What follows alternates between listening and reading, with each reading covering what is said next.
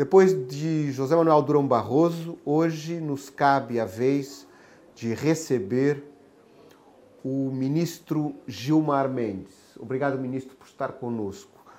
O ministro Gilmar Mendes é um homem da democracia brasileira, intimamente ligado a todo o processo. Nomeado em 2002 pelo então presidente Fernando Henrique Cardoso, ele já foi tudo na democracia do Brasil. Em 2008 e em 2011, presidente do STF, ele é hoje o decano, o mais longevo dos ministros desse tribunal que, ao mesmo tempo que é polêmico, está também, consegue estar à frente no seu tempo. Hoje conosco para essa conversa, uma parceria da Associação Portugal-Brasil 200 anos e do maravilhoso e magnífico restaurante Cícero Bistrô e do nosso anfitrião Paulo Dallanora. Conosco hoje, o ministro Gilmar Mendes. O senhor é o homem do mundo.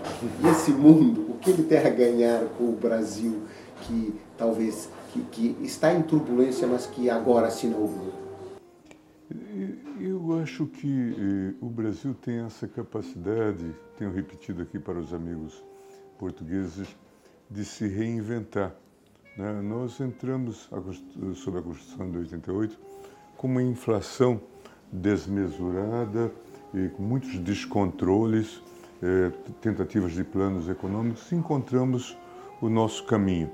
Eh, assim também agora, eh, tivemos esse desvio durante esses quatro anos com ameaças à democracia, à estabilidade, mas agora voltamos ao normal e discutindo questões com grande responsabilidade, tanto a responsabilidade é, fiscal, que foi um marco desde o governo Fernando Henrique Cardoso, com a ideia de responsabilidade social, estamos discutindo isso, a questão ambiental, que é uma questão central, o mundo nos olhava como pares, como se nós estivéssemos destruindo as nossas florestas, quando temos legislações super avançadas nesse tema, e estamos preocupados com isso, eu acho que a gente volta a ser esse país é, importante é, que é, essa, e, e, vamos ser protagonistas da cena é, internacional é, e contribuir com esse nosso bom humor, com o soft power, com o futebol,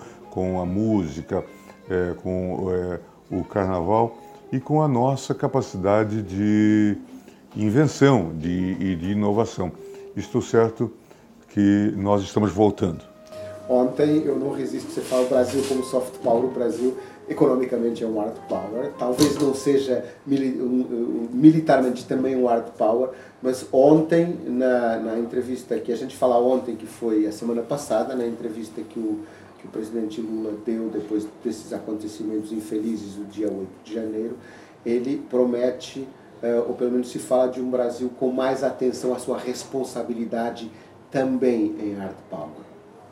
Acho que sim, acho que sim. E o Brasil já vinha exercendo esse papel, inclusive é, como com os boinas azuis, a, a, as intervenções é, da ONU, é, Congo, Haiti. Acho que também temos um papel importante, embora não tenhamos tradição de guerra. Nossa última guerra foi a guerra do Paraguai e, e, e, temos que nos preocupar é, e, e, desenvolver é, de forma pacífica. E fizemos isso, os nossos conflitos.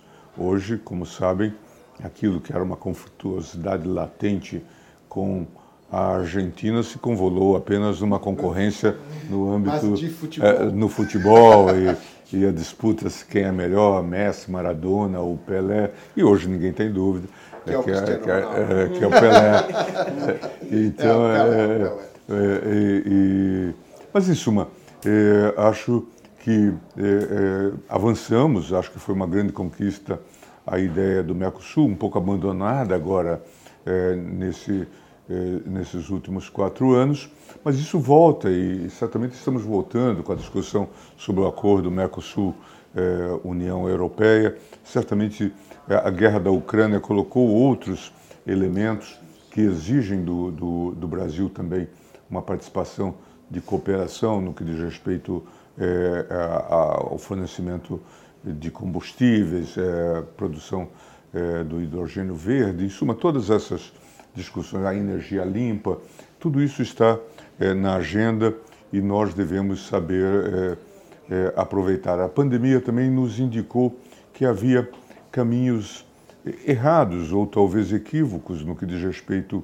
à, à, à própria globalização, né? que nós não deveríamos confiar tanto é, nessa globalização extrema. Vimos a dependência que tínhamos do, das, dos IFAs que vinham da, da China e que não chegavam, é, e talvez com o tamanho do Brasil e com o tamanho da América Latina, nós possamos ter um papel importante também nessa seara, fazendo inclusive um redimensionamento da nossa industrialização. E, claro, é, é, esse contato com a Europa, por Portugal e através de Portugal, e a partir daí também com todos os países. Aproveitando essa mensagem que o senhor falou, é, de o, o, Brasil se relacionar com a Europa, é, e obviamente que a gente não pode deixar de, de talvez aproveitar essa oportunidade que o Brasil negativa no sentido que o Brasil passou, que foi inédito na história do Brasil. É, o que é que o Brasil poderia, de certa forma, aí o senhor falando como quem está no, no olho do furacão, como ministro decano da Corte Suprema do Brasil, que tem uma experiência política vasta, de leitura do ambiente, o que é que o Brasil poderia trazer ensinamento é, para alguns países da Europa que talvez não enfrentaram ainda essa questão do, do extremismo. É, obviamente que o berço do senhor acadêmico é a Alemanha. A Alemanha já se sai muito bem porque já enfrentou muito isso. Mas, por exemplo, Portugal tem menos essa, essa vivência e outros países têm menos essa vivência. O senhor estando aí dentro do, do, da sala de, de combate, no sentido de combate ao extremismo e de a favor da democracia e instituições, quais, quais são os passos que o senhor acha que, é, que poderia ser importante para se aprender do que aconteceu no Brasil? É, eu, eu acho que a democracia brasileira deu uma demonstração bastante significativa de resiliência, como nós vimos. Acho que é, os resultados são auspiciosos e o judiciário teve é, um papel importante, a começar lá atrás, em 2019, com a abertura desse chamado inquérito das fake news, é, decisão do ministro. Determinante em, todos, é, em todos esses anos. É determinante em todos esses anos, e que deu uma baliza para que o tribunal tivesse é, um mecanismo de é, autodefesa é, que se estendeu inicialmente para a SEARs do tribunal, mas se expandiu para toda a, a sociedade e, e impôs limites. Acho que isso eu acho que foi um aprendizado, a necessidade de que a gente tenha instrumentos de contenção daquilo que se chama, né, tendo como modelo a Alemanha, de uma democracia militante ou defendente, aquela que não pode ser tolerante com quem é intolerante para com a própria democracia, de, de, democracia não é? Esse é o dilema aparece é, no texto é, inicialmente do Popper, é, depois o Karl Lovenstein sistematiza essa essa ideia, a proibição de partidos, que é, é, perfil, antidemocracia. É, que perfilham a antidemocracia, que não adotam os valores da democracia constitucional. E acho que nós aprendemos a duras penas que era preciso resistir a isso. por outro lado, algumas instituições que já são tradicionais entre nós, quase que centenárias, também se provaram muito importantes. Eu lia em jornais americanos por exemplo, a atuação do TSE, né, o Tribunal Superior Eleitoral, que, como sabem, é, é uma invenção é, que se deu em função até é, da, da, das fraudes que ocorriam no passado, na velha República, né? e por isso se fez a chamada Revolução de 30, né? E, e, uma das reivindicações. por delegação, isso, né, isso, to, toda a manipulação que ocorria até no Senado, né, é, é, e, e, tal, que tinha um comitê eleitoral e, portanto, que fazia os, é, é, os ajustamentos do resultado eleitoral. Era a palavra, isso.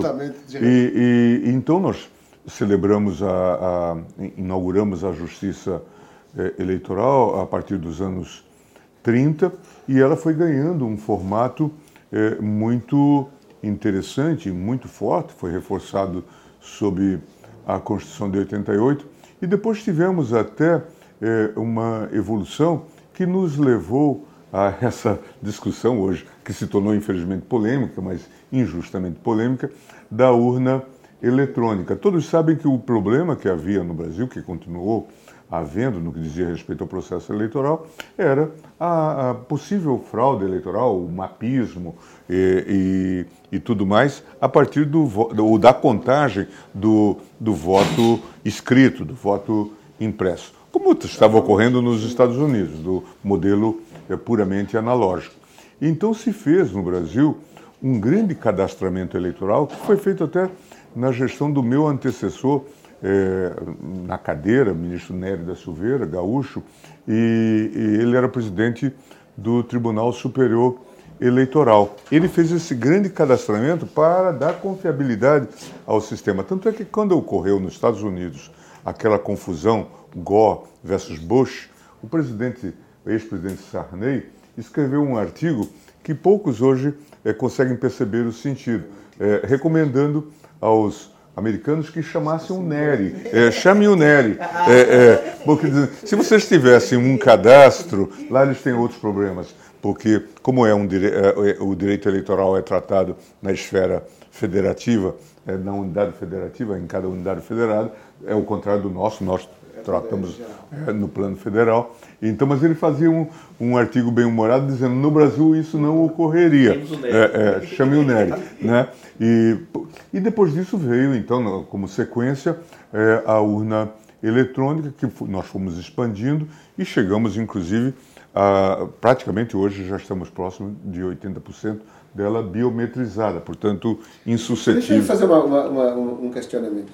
É, ministro, o o Brasil é um paradigma de avanço em muitos aspectos da democracia. Esse é um deles. Esse, um deles. Esse é. é. um deles.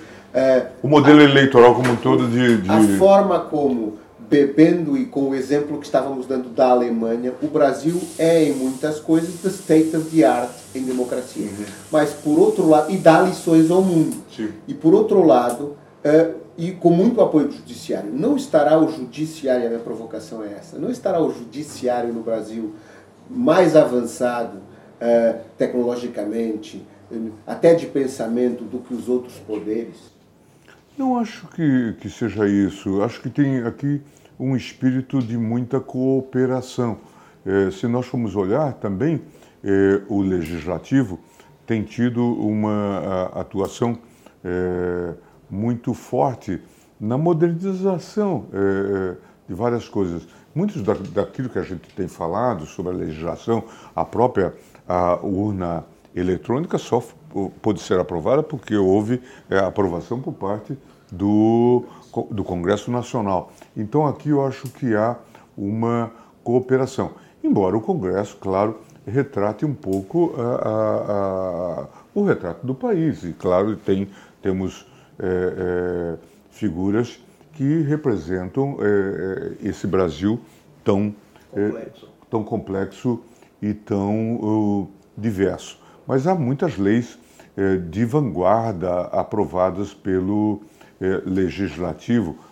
ontem mesmo, no, no debate, na entrevista que o presidente deu, nós vimos uma discussão e, e, e, tal, e talvez até um tom de crítica dele em relação ao chamado Banco Central Independente, uhum. não é? que foi uma aprovação do Congresso, é, entendendo que era preciso dar sinais de estabilidade. Várias legislações hoje muito saudadas no Brasil e que estão permitindo um avanço importante saíram e foram urdidas no Congresso Nacional, o chamado marco do saneamento. Sim. Sabem que nós temos um déficit, é, marco regulatório do saneamento sabem que nós temos um déficit histórico nesse, nesse tema.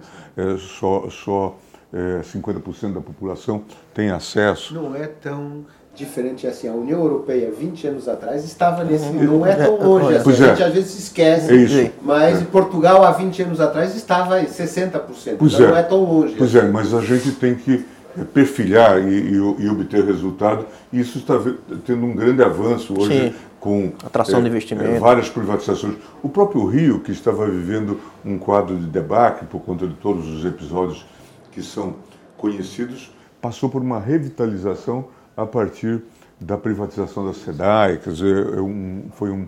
É, e são, digamos, grandes contribuições que o Congresso dá. Muitos investidores da Europa e o próprio Pedro Eugênio, que é presidente da Eurocâmara lá no Brasil, Gouveia Vieira e seu Paulo, uma questão que eu gostaria muito de fazer ao ministro é qual é a visão dele do prazo da, vamos dizer assim, do final da solução desse inquérito que é fundamental, não do inquérito da fake news, estou falando do inquérito, vamos dizer, de 8 de janeiro, uhum. porque tem uma preocupação um pouco um pouco não, é, bastante sublime, sublinada da, da, comunidade de investimento, se isso é uma coisa que, a exemplo dos Estados Unidos, pode durar, por exemplo, dois anos, que mantém um potencial, vamos dizer, é, ambiente ali de, de conturbação, obviamente, porque todo esse processo de investigação até a condenação final pode, pode então, o que é que o senhor está vendo aí isso vai, isso vai ficar no Supremo, isso vai descer para as cortes.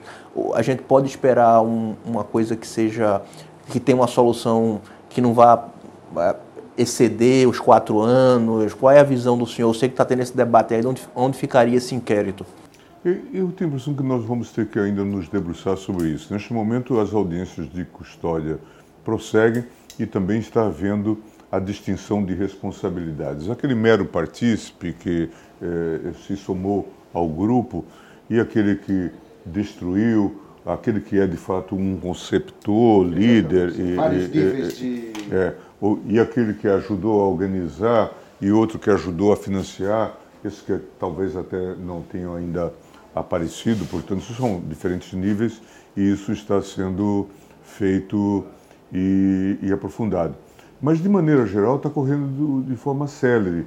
A própria Procuradoria-Geral, naqueles casos que já estavam definidos, inclusive aqueles casos que foram identificados na Câmara e no Senado, já ofereceu denúncia.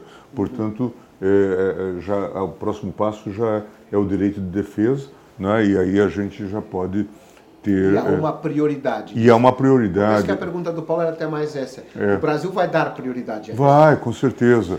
É, é, e acho que isso não vai ser um foco de instabilidade. Estou seguro de que é, isso vai, vai se resolver. E, claro, é, é, esse é um inquérito e um processo extremamente importante, porque é a primeira vez que a gente tem, sobre a Constituição de 88, um episódio é, dessa dimensão e com essa é, gravidade. Né? E isso, obviamente, precisa ser de maneira muito veemente, muito enfática, precisa ser repreendido e repudiado. Acho que todos se somam. Acho que as pesquisas, inclusive, eh, mostram isso, né? que as pessoas, eh, em geral, independentemente da facção partidária, elas, eh, elas repudiam não é, é, é, a... o, o, ato de violência e desejam que haja é, essa punição. E, claro, sub, é, é, subjacente a isso